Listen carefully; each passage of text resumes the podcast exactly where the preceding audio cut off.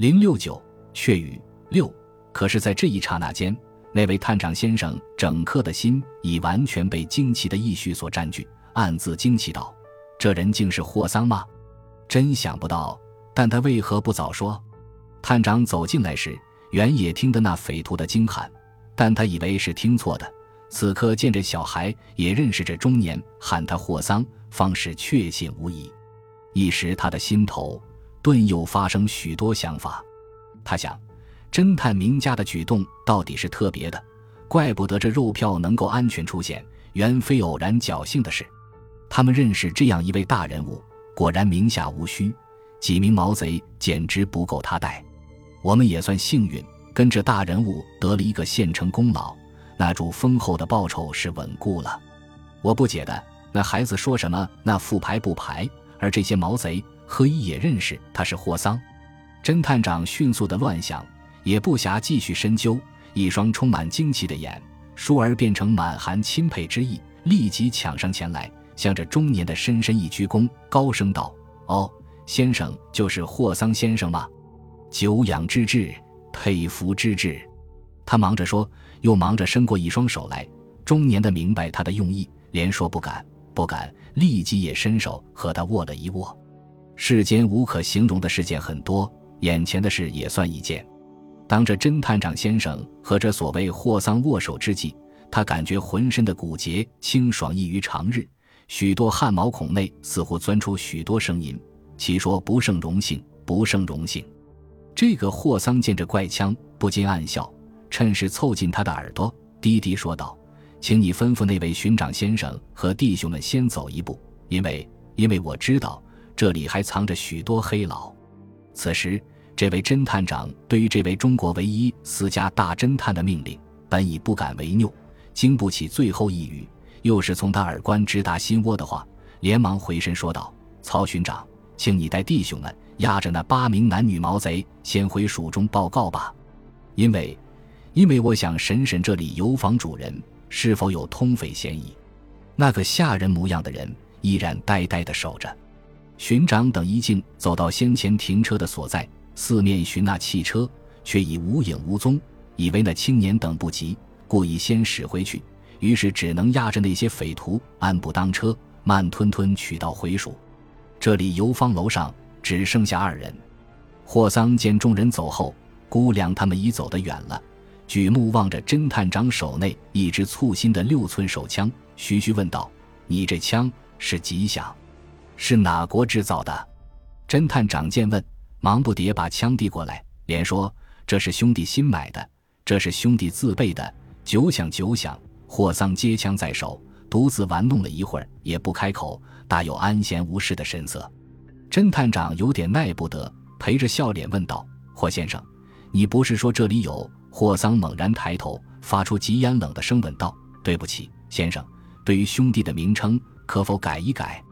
兄弟觉得‘霍先生’三字怪刺耳的。先生所热望的大侦探家，终有见面的一日。但是现在不必着急。”这霍桑说时，继续玩弄着那枪，目光咄咄逼人，神威凛然，好像一座金甲的天神。这种突如其来的怪语。使这侦探长一时如进伦敦的雾阵，完全不解。他只觉眼前说话的人神色有异，完全已像换了一人似的。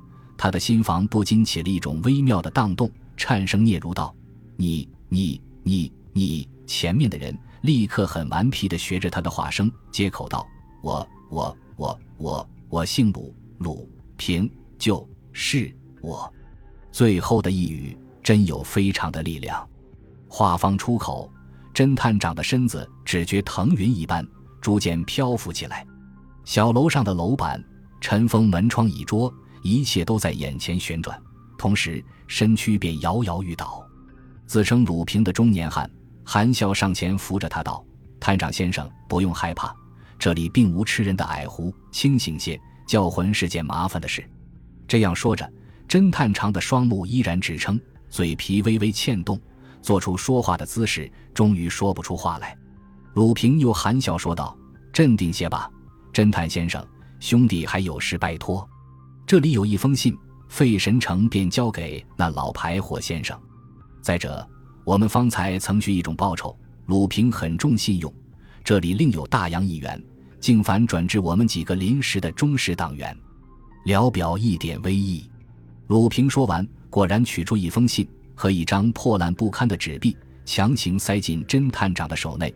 末了，又将那支九响手枪送在他的另一手内，说道：“这是原币，静静归赵。”手枪寄归原主。侦探长觉得世间外出旅行的全部勇气，有一半已回了躯壳。勇气来了，怒气也来了。最使他愤懑的，却是这里还有黑老的一句话：无端累他空喜了半日，还说什么丰厚的报酬，结果却是很阔绰的大洋一元。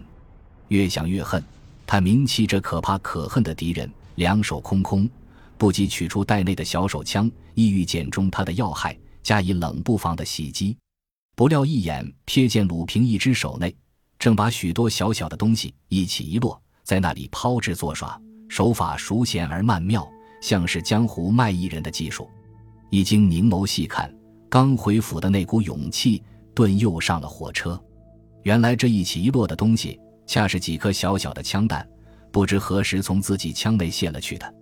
侦探长颤巍巍握着那只等于零的空枪，只听鲁平一阵狂绝道。无用的黑心先生，算了吧，留些精神，回蜀好哭诉咧。我觉得我们见面颇不容易，留一点纪念物也是应该的。对不起，这些小宝物，兄弟拜领了。鲁平说罢，把那九颗枪弹就向怀里一塞，颔首道声再见，连下哼起我本是散弹的人的浪漫惊调，一路踱着潇洒的方步，扬长走了出去。这里孤零零留下了侦探长。眼看着怪物消灭以后，足足待了三五分钟之久。他用学拨琵琶般的手指捉起那封信来看时，只见函面写着两行：“敬凡，临时中士部下某军便交，霍大侦探亲批。”里面两张八行间，一笔飞舞的行楷，绝不依照普通信件的格式，写满文言白话间杂的语句，写的是：“最大的大侦探霍桑先生大见，久仰泰斗，无由识经。”甚憾甚憾，这一次因为种种纷乱的误会，在不义中竟使小子冒顶了大名，这是非常暴愧而该请罪的。微闻朱尊会长王玉婷之爱子清官被绑一案，前途系委托先生出面办理。小子对于此事，为守割鸡焉用牛刀之戒，竟以越俎代谋，当于某日，督率临时部下某某等六件，公子牵线。指导匪学，所有男女梅虫六条，自已押入北区第四巡警分署恭候。先生拘讯案情，在小子开开玩笑，解解睡魔，原不当做一回事在。先生素以除暴安良为直志，亦或不以孟浪见责，清官无恙，暂留碧玉，交易条件，容在面议。更烦寄予则委托人为何？拜托之至。此请道安。最小的小鲁平手奏，这信的幕后另有模模糊糊的一日书几个小字。侦探长看完这信，看看手里一张破烂了的纸币，看看那柄不争气的手枪，再看看这空洞的小楼之四周迟钝的神经上，真有点模模糊糊，浑如做了一场离奇的大梦。很拉杂的记述到这里，这件因许多误会而发生变化的新绑票案已到了结束时期。所该补记的。不料这案情的后半截，另外还有一个可笑的误会。原来那位珠钻商会会长王玉婷先生对这案子始终并未委托过霍桑，只因他家在慌乱失措中来了两个难得来的朋友，这两人恰巧穿的是西装，恰巧内中有一个也戴着眼镜。他们问起这案，无意中提及霍桑，说这事情倘能交给这侦探名家去办理，必得满意的结果。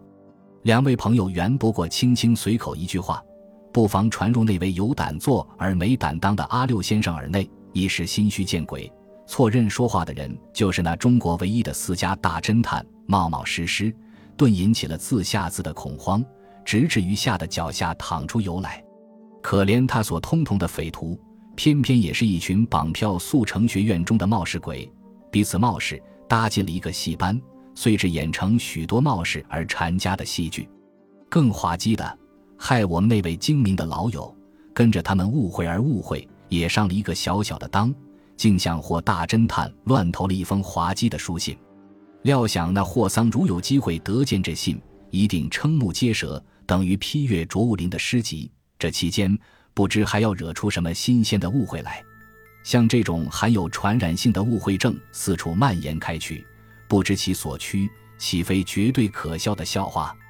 尤其有趣的，鲁平那日带了那个新进的部下同到西寿里去，原是别有事，不期竟逢这种奇事，也可说是巧不可接。至于这肉票清官，自从让渡给鲁平以后，对那豪富的王玉婷，最初本是预备狮子张口，重重敲他五十万。因为豪富者的金矿中大半带些不纯不粹的杂质，敲他一下原非一件罪过的事。但他后来不知想到了什么，竟然大慷他人之慨，自愿打个到九折，便放清官回去。于是轩然大波就此告了结束。